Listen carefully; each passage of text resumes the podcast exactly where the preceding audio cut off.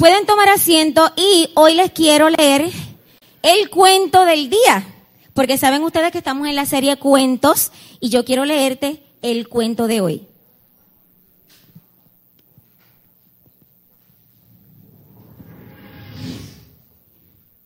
Escucha bien.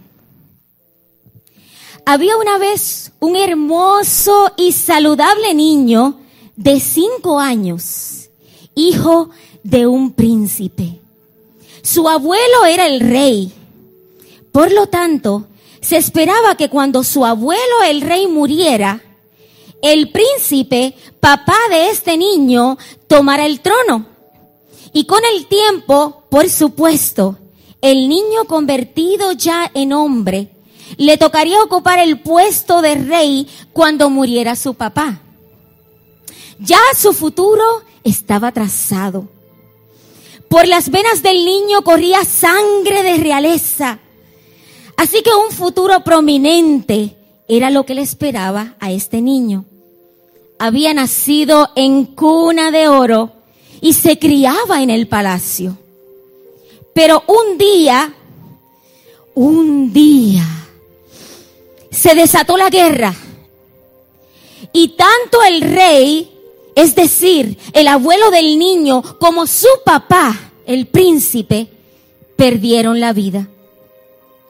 La noticia de que esto había pasado llegó al palacio, donde la nodriza del niño lo cuidaba y jugaba con él. Al enterarse la nodriza de que los malos podían llegar al castillo en busca del niño para quitarle todo y para quitarle su trono, esta mujer decidió proteger la vida del niño. Así que lo tomó en sus brazos y salió huyendo a toda prisa. Pero sin querer y en la huida, por ir corriendo con tanto apuro, se le cayó el niño de los brazos. El niño comenzó a llorar desesperadamente. Estaba herido por tan fuerte caída.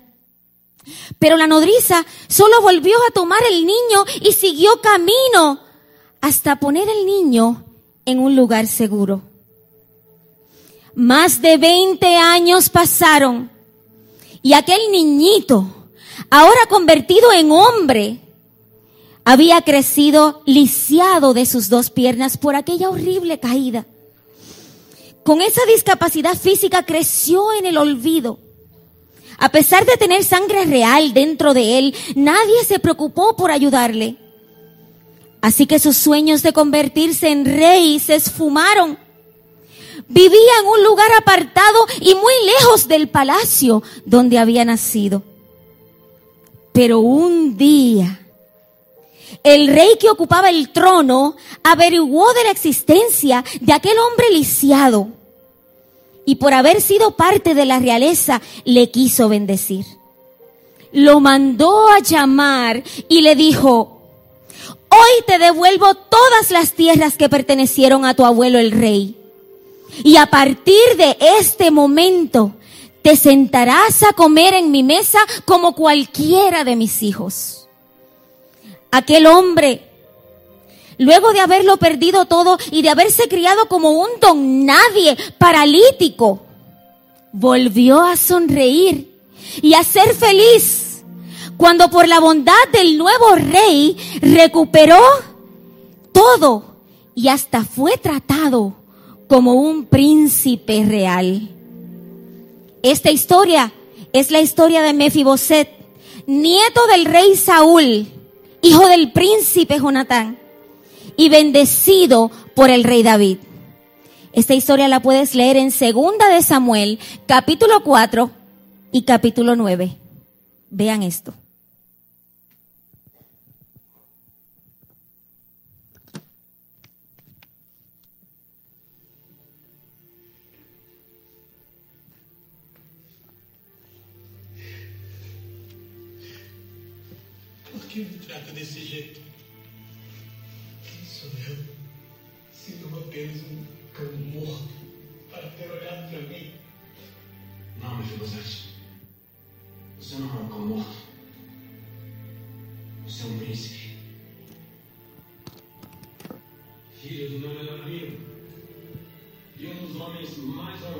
Eu já conheci, era Jesus salvo.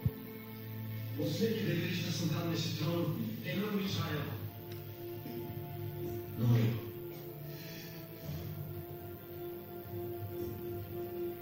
Mas Deus me colocou nesse lugar.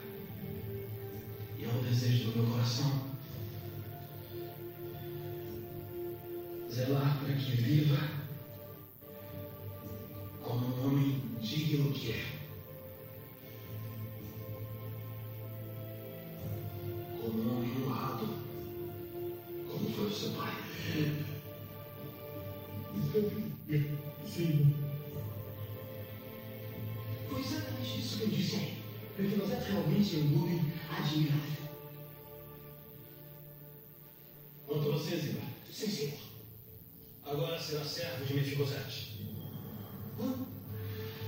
Cuidará de seus servos, dará colheita para ele e o servirá em tudo que ele pedir. Trate o seu senhor com honra e respeito.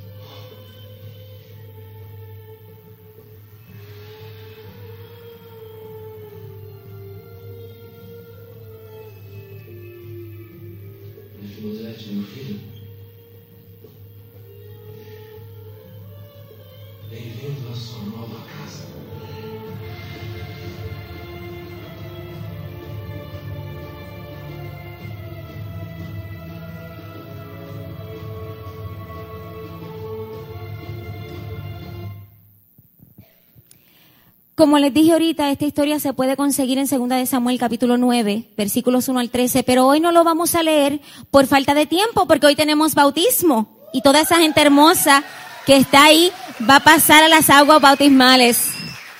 Amén. Y por esa razón el tiempo tiene que ser bien, bien breve, así que me propongo hacer lo más breve posible. Pero antes de yo venir para acá, ¿sabes una cosa? A medida que me estaba preparando, una canción se me metió en la mente. Y es una canción bien rara. Yo no sé aquí, si tú eres puertorriqueño, tal vez la sabes. No sé si eres mexicano, si en México se canta o en el país que tú seas se canta. Pero hay una canción que yo aprendí cuando ella era niña, chiquitita, la aprendí en la escuela, y se llamaba La Chivita. ¿Quién sabe esa canción de La Chivita? ¿Alguien la sabe? Ay, solo dos o tres. Me siento un poco viejita. Bueno, esa canción fue de muchos, muchos años atrás. Esa canción yo se la enseñé a mis hijos y mis hijos la saben. Es una canción, trata sobre una chivita que se metió en un lugar donde no debe estar. Entonces el dueño quiere sacar esa chiva de ese sitio porque no debe estar ahí, obviamente. Y entonces él busca la manera, a como de lugar, de hacer sacar esa chiva de ese lugar. ¿Tú sabes esa canción, Vicky? bueno, y la canción dice algo así. Sal de ahí, chivita, chivita, sal de ahí, de ese lugar. Sal de ahí, chivita, chivita, sal de ahí, de ese lugar. Entonces, ¿qué pasa? Empezamos a buscar cosas porque la chiva está estancada en ese lugar, no quiere salir, entonces buscamos cosas para poder sacarla. Y lo primero que buscamos es un palo, ¿verdad? Vamos, Josué, ven acá, tú te sabes esa canción porque yo te la enseñé. Yo te la enseñé a ti cuando tú eras un niño. Yo le enseñé esa canción a Josué. Es más, Daniela también la sabe, ¿verdad que tú también la sabes, Daniela? Sí, ella la sabe, pero es que es tan tímida. Es tan tímida que ella no va a querer venir. Ven, Daniela, ¿eh? Sí, estamos pasándola bien. Estamos en la casa de Dios. Estamos en la casa de Dios.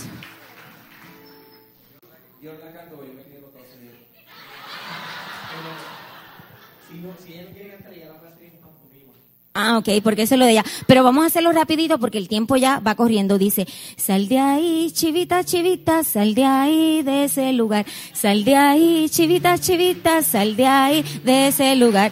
Vamos a buscar el... Vamos a buscar el palo para que saque la chiva. El palo no quiere sacar la chiva, la chiva no quiere salir de ahí. Sal de ahí, chivita, chivita, sal de ahí de ese lugar. Sal de ahí, chivita, chivita, sal de ahí de ese lugar.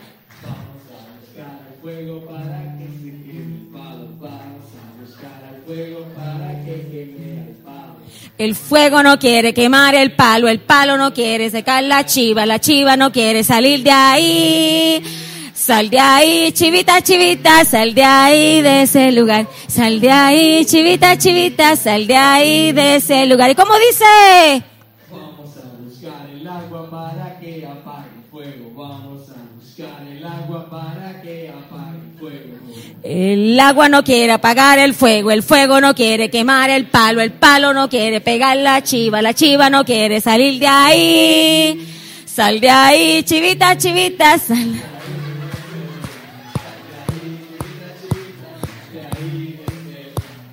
Vamos a dejarlo ahí porque por ahí sigue. Por ahí sigue la canción. De... Después dice que busquemos la nube, ¿verdad? Para que evapore el agua. La nube no quiere evaporar el agua, el agua no quiere apagar el fuego, el fuego no quiere quemar el palo, el palo no quiere pegarle a la chiva, la chiva no quiere... Y sigue por ahí un revolú. Pero la cosa es que al final de todo se busca Raimundo y todo el mundo se busca cuanta cosa hay para lograr sacar la chiva de ahí. ¿Y sabes cómo acaba la canción? La chiva nunca sale. No. Si alguien le inventó un final diferente, pues fue alguien creativo, imaginativo, pero según la versión que yo conozco, la chiva nunca sale de ese lugar. Quiere estar ahí metida. Entonces tú dirás, pero pastora, hello, ¿qué tiene que ver esto con la historia que leímos de Mefiboset? La historia que vimos. ¿Sabes una cosa? Te lo voy a decir en las palabras más simples posibles. Mefiboset sufrió un accidente a la edad de cinco años. A la edad de cinco años, este niño se queda paralítico y le causa una desgracia de por vida. Nunca, jamás, la caída fue tan y tan grande de este niño que nunca jamás pudo volver a caminar. Qué tragedia tan terrible, ¿verdad? Yo sé que muchos de nosotros los que estamos aquí hemos confrontado tragedias porque todo el mundo sufre tragedias, ¿verdad que sí? Pero la pregunta es, ¿qué vamos a hacer ante la tragedia? ¿Qué vamos a hacer cuando llegue el momento difícil, el momento duro? ¿Qué va a pasar cuando lo perdamos todo? Yo sé que tú has pasado quizás por eso. ¿Qué va a pasar si se pierde la casa? ¿Qué va a pasar si se pierde la familia? ¿Qué va a pasar si se pierden mis hijos? ¿Qué va a pasar si se acaba mi matrimonio? ¿Qué va a pasar?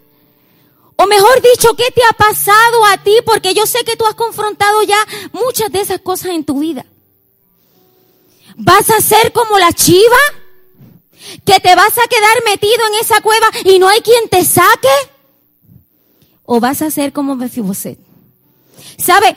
Mefiboset, ante la tragedia de su vida, cinco añitos tenía cuando tuvo esta caída tan grande. Ante la tragedia de su vida, fue a vivir en un lugar que se llamaba, pónmelo ahí el versículo eh, 8 creo. Lo de Bar. ¿Dónde dice lo de Bar? No me acuerdo si era el 7. 4 y 5, me acuerdo el 4 y 5. Mefiboset se va a vivir en un lugar que se llama Lodebar. ¿Y sabes lo que significa el lugar de Lodebar? Era un lugar de tragedia. Lodebar era el lugar donde se ponían a los enfermos, a los cojos, a los leprosos, a los minusválidos, todo lo que no servía para nada, todo el que la gente lo clasificaba que no servía para nada, era puesto en aquel lugar, en lo de bar. Entonces un niño de cinco años que había nacido teniéndolo todo, que había nacido jugando con la corona del rey, un niño que probablemente había tenido una cuna de oro, un niño que no le había faltado comida, ahora se encontraba viviendo en un lugar donde ni siquiera crecía el pasto. Dice, dicen los estudiosos que ese lugar no había ovejas. ¿Sabes por qué no había ovejas? Porque no había pasto. No había alimento. Lo de bar significa una tierra distanciada. Una tierra donde no hay nada. Una tierra donde no hay esperanza. Donde no hay remedio. Y allí creció el niño que un día iba a ser el rey. Creció en aquel lugar. ¿Y sabes cómo se le conoce? Como el mendigo de lo de bar. De la gracia que vivía, fue a vivir en una desgracia a tal manera que pedía limosna para que la gente le diera para él poder comer. Allí estaba en el olvido. Allí nadie le hacía caso. Allí nadie veía la sangre real que corría por sus venas. Allí lo que la gente veía era un mendigo, era un lisiado, era un paralítico. Pero tú sabes una cosa. A veces la gente te ve de una manera y está bien. Deja que la gente te vea como le dé la gana. No te preocupes tanto por cómo te ve la gente a ti. Preocúpate cómo te ves tú a ti mismo. ¿Quién eres tú delante de Dios? Entonces, pasaron 20 años, 20 años pasaron. ¿Y sabes cuál fue el problema de Mefiboset? Que se lo creyó en su mente. Creyó en su mente lo que la gente decía de él. ¿Tú te estás creyendo lo que la gente dice de ti? Uh, si yo creyera lo que la gente dice de mí, pastor, si tú y yo hubiéramos creído lo que la gente ha dicho de nosotros, créame que mucha gente dirá cosas buenas de nosotros, de mí, del pastor Carlos. Pero créeme que mucha gente no habla muy bien de mí, del pastor Carlos, porque a gente no le gusta vivir su vida, vive la vida de los demás. ¿Verdad que sí? Que a la gente le encanta vivir la vida de los demás. Y cuando te ve feliz, cuando te ve próspero, es cuando más te critican. Por la envidia. Entonces, podrá la gente decir mil cosas de ti, pero otra cosa es lo que tú te creas que tú eres.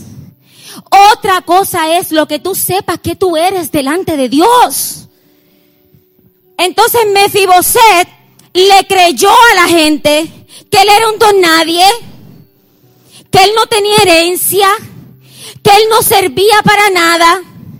Mira si se lo creyó de tal manera que en el versículo 8 de ese capítulo 9, cuando él se presenta delante del rey, que el rey lo manda a llamar, y el rey le dice, te voy a dar todo lo que era de tu papá, te lo voy a dar. Él le dice, pero Señor, ¿y quién es este siervo suyo para que su majestad se fije en él si no valgo más que un perro muerto? Mira la autoestima que Mefiboset tenía de él mismo. Yo no valgo nada. Mira, yo no valgo más que un perro muerto. Un perro muerto vale lo mismo que yo. Esa es la idea que Mefiboset tenía de él mismo. Se había olvidado de su identidad. Se había olvidado de quién era hijo. Se había olvidado quién era su abuelo, quién era su papá. Se había olvidado de dónde venía. Los cantazos, los tropiezos de la vida le habían hecho entender que él era un don nadie, que no servía para nada. Yo quiero que tú pienses en tu vida. Yo quiero que tú pienses en los cantazos que te ha tocado vivir. En los sufrimientos que te ha tocado enfrentar en esta vida. Y yo quiero que tú pienses por un momento, ¿cuándo yo he pensado algo bueno de mí? A veces pensamos bien bueno de todos los demás, menos de nosotros mismos, no pensamos nada bueno. Allí estaba Mefiboset no pensando nada, nada bueno de él. Pero este mensaje es tan corto que aquí te lo voy a acabar. Aquí te lo voy a resumir. Llegó el momento que él se había olvidado de su identidad. Llegó el momento que él dijo, aquí va a acabar mi vida en lo de bar de aquí no voy a progresar, de aquí no voy a llegar lejos, de aquí no voy a llegar a ningún sitio, aquí lo más seguro me muero de hambre pidiendo limosna para que alguien tenga piedad de mí. Y pensando él en eso y olvidando él quién era, hubo un rey que no se olvidó de él. Hay un rey de reyes, hay un señor de señores que no se ha olvidado quién tú eres. Probablemente tú te has olvidado de quién tú eres. Probablemente tú te has olvidado de dónde saliste. Probablemente tú no reconoces la grandeza que hay en ti. Pero el rey se acordó de él. Y el rey le dijo a Siba, mándame a buscar al hijo de mi mejor amigo, mándame a buscar al hijo de Jonatán para que venga aquí. Y sabes una cosa, Mefiboset tuvo la oportunidad de decir, ¿me mandan a llamar a mí? No, no, no, no, no, no, no. Yo no voy para allá. Dile al rey que yo no voy para allá porque mira, yo ni siquiera me puedo, puedo caminar, yo ni siquiera me puedo levantar. ¿Cómo voy a llegar allá? El palacio quedaba bien distante, bien distante de donde se encontraba Mefiboset, bien distante. Y él, lisiado de sus dos piernas, ustedes lo vieron, solamente se podía arrastrar. Él pudo haber dicho, ay, no, no, no, no, ese palacio me queda muy lejos. Ay, no, no, no, no, no, es que las piernas no me van a ayudar, es que yo no voy a poder llegar allá. Y, y, y él pudo haber visto sus limitaciones como las ves tú, como las veo yo. Ponemos nuestras limitaciones por encima de lo que realmente podemos hacer. Nuestras limitaciones a veces pueden más. Nuestras limitaciones, como dice la, misma palabra, nos limitan, nos estancan, nos aguantan. Y Mefiboset bien pudo haber dicho, ay no, no, no voy para allá, no voy para donde el rey. Yo soy un perro muerto, ¿para qué voy para el rey? Pero sin embargo, ante el llamado que el rey le hizo, no importando que no podía caminar, allí se presentó. Se presentó delante del rey. Y cuando se presentó delante del rey, el rey tenía cosas buenas para darle. ¿Sabes por qué? Porque nuestro rey tiene cosas buenas para darnos. Cosas que tú no te imaginas. Cosas que no han entrado en tus ojos ni en tus pensamientos. Son las cosas que el rey ha preparado para ti. Y si Mefiboset no hubiera tomado la decisión de presentarse delante del rey, se habría perdido tantos beneficios. Se habría perdido tanta bendición. Se habría perdido que el rey le iba a devolver todas las tierras que habían sido de su abuelo. Se habría perdido el privilegio de sentarse a la mesa al lado del rey todos los días a comer un banquete como si fuera un príncipe, propio hijo del rey. ¿Y sabes lo que pasaba? El rey todas las tardes se sentaba en su mesa con su vajilla de oro, con un banquete de comida que Mefiboset nunca jamás había visto. Y ahí, inválido de sus dos piernas, se sentaba. Y cuando se sentaba en esa mesa, esto lo escuché de mi hijo que me tocó tanto. Cuando se sentaba en esa mesa, ¿sabes qué? Nadie veía de aquí para abajo lo que había. Cuando se sentaba en esa mesa, se veía de aquí para arriba y lo que la gente veía era un hombre que había sido un mendigo y ahora se sentaba al lado del rey. ¡Uh! Se sentaba al lado del rey. ¿Sabes por qué? Por haber respondido al llamado que el rey le hizo por haber respondido al llamado que el rey le hizo, fue bendecido y a partir de ese momento su vida jamás fue igual. Su vida cambió, cambió para abundancia, cambió para alegría, cambió para felicidad. Esas son las cosas que el Rey de Reyes te quiere dar a ti. Pero ¿sabes por qué a veces no las tienes? Porque tú mismo te limitas. Tú haces como Mefiboset y dices, no, no, no, yo, yo soy un perro muerto. Y hasta que no te atrevas a dar el paso, hasta que no te atrevas a salir de ahí, hasta que digas, yo no voy a hacer la chiva, yo no voy a hacer la chiva, yo no me voy a quedar ahí, yo voy a salir de aquí. Hasta que tú no digas eso, ahí te vas a quedar estancado en lo de bar te vas a quedar estancado en lo de bar y el rey de reyes lo único que te pide es que vengas a su presencia, que él tiene un banquete para darte, que él tiene la mesa preparada para ti, es lo único que te pide.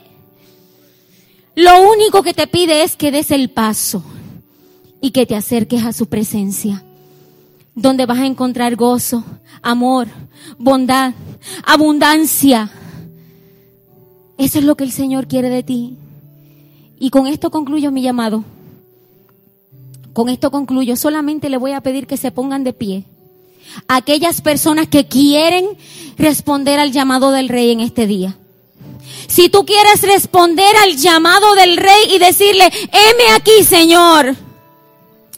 Yo tal vez he sido ese Mefiboset, yo tal vez he sido ese desgraciado fuera de tu gracia, viviendo en desgracia. Yo tal vez he sido esa persona mendigando, yo tal vez he sido esa persona mediocre, yo tal vez he sido ese perro muerto, pero en este día yo me pongo de pie y te digo, Señor, voy a responder a tu llamado.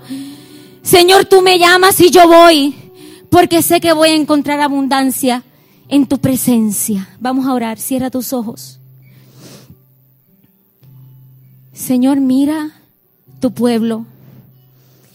Mira tus hijos. Yo creo que, que el 99% o el 100%, no sé si han puesto de pie. Todos quieren salir de ese lugar de desesperación en el cual han estado, Señor. Todos quieren responder a tu llamado, Dios. Todos quieren ser bendecidos por tu presencia. Y Señor, eso es lo que tú buscas. Tú buscas corazones dispuestos. Y por cuanto ellos están dispuestos, yo declaro en esta mañana que tú los vas a bendecir. Yo declaro en esta mañana que tú los vas a bendecir sobreabundantemente. Y que cosas que jamás ellos imaginaron tener y lograr en esta vida son los milagros que van a empezar a ver son las cosas que ellos van a poder testificar. Porque tú les vas a bendecir, porque tú los vas a poner en alto, porque tú vas a poner sus pies sobre peña, porque tú vas a enderezar sus pasos. Porque tú vas a poner corona de tu favor sobre cada una de sus cabezas. Yo lo declaro en esta hora, Señor. Gracias por tu palabra. Gracias por lo que nos enseña, Señor. Y gracias porque en este corto mensaje podemos aprender que lo único que necesitamos es responder a tu llamado, Señor.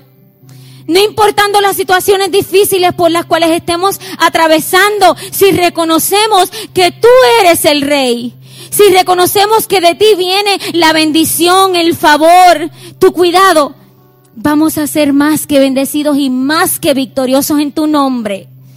Así que gracias Señor una vez más por tu palabra. Bendigo a mis hermanos en tu nombre precioso Jesús. Amén, amén. Dale un aplauso fuerte al Señor.